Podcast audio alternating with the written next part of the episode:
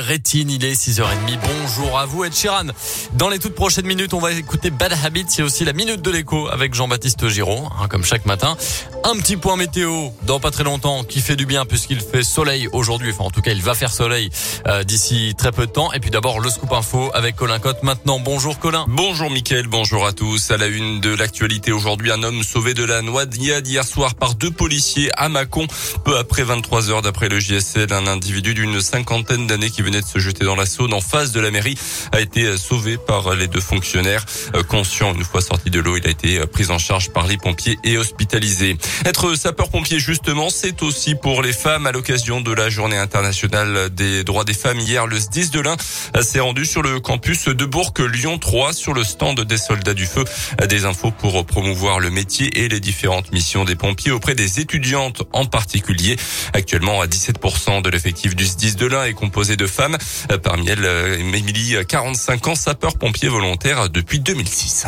Forcément, on a des a priori quand on est femme, on rentre dans, un, dans une caserne qui est euh, surtout euh, un milieu qui est très masculin. Des a priori sur euh, notre capacité physique face à des interventions incendie par exemple. Des a priori aussi par rapport au fait que bah, dans une vie d'une femme, voilà, on va avoir des enfants, de la maternité, comment est-ce qu'on va pouvoir conjuguer tout ça? Et en fait, c'est des a priori qui s'effacent au fur et à mesure quand on rentre dans une caserne, parce qu'on sent qu'en fait on est accompagné, que le regard des hommes n'est pas du tout ce qu'on pense, et qu'au contraire, en fait, on est peut-être parfois un peu chouchouté par certains collègues hommes et euh, surtout aider en fait euh, à passer toutes ces appréhensions.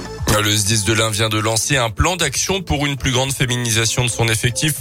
L'enjeu est aussi de prolonger la durée d'engagement des femmes et de faciliter l'accès aux responsabilités également. À retenir une jeune fille portée disparue dans le Val de Saône, dans le Rhône. Lilou, 12 ans, collégienne à Neuville-sur-Saône, n'est pas rentrée chez elle lundi soir. Elle est depuis introuvable.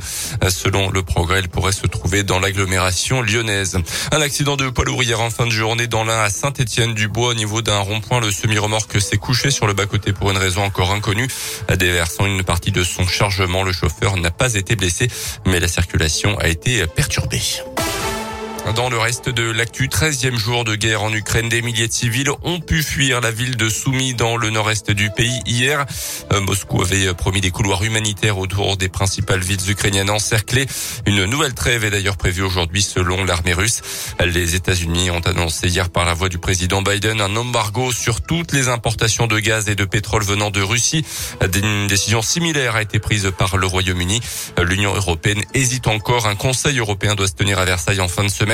La France importe actuellement 17% de son gaz de Russie, un chiffre qui monte à 55% pour l'Allemagne. Dans l'actu aussi, le très bon bilan des stations de ski cet hiver à un niveau de fréquentation très bon pour ces vacances qui viennent de s'achever. Fréquentation supérieure à 2019, soit avant la pandémie, euh, selon les chiffres de l'Observatoire national des stations de montagne. Un taux d'occupation des hébergements de 87% en hausse de 6 points par rapport à l'hiver à 2019-2020. Les sports avec le basket et l'Eurocoupe, logique respectée hier soir à Equinox. La Gielbourg a perdu 77-88 contre les Espagnols de Valence, co-leader de la poule et qui restait sur quatre victoires en six déplacements européens cette saison. La Giel de son côté reste huitième. La Ligue des champions de foot qualification hier soir pour les quarts de finale du Bayern Munich et de Liverpool. Ce soir, le choc Real Madrid PSG. Les Parisiens s'étaient imposés un but à zéro au match aller au Parc des Princes. À noter aussi en quart de finale aller de la Ligue Europa cette fois Voici le déplacement de Lyon sur le terrain de Porto. C'est à partir de 18h45.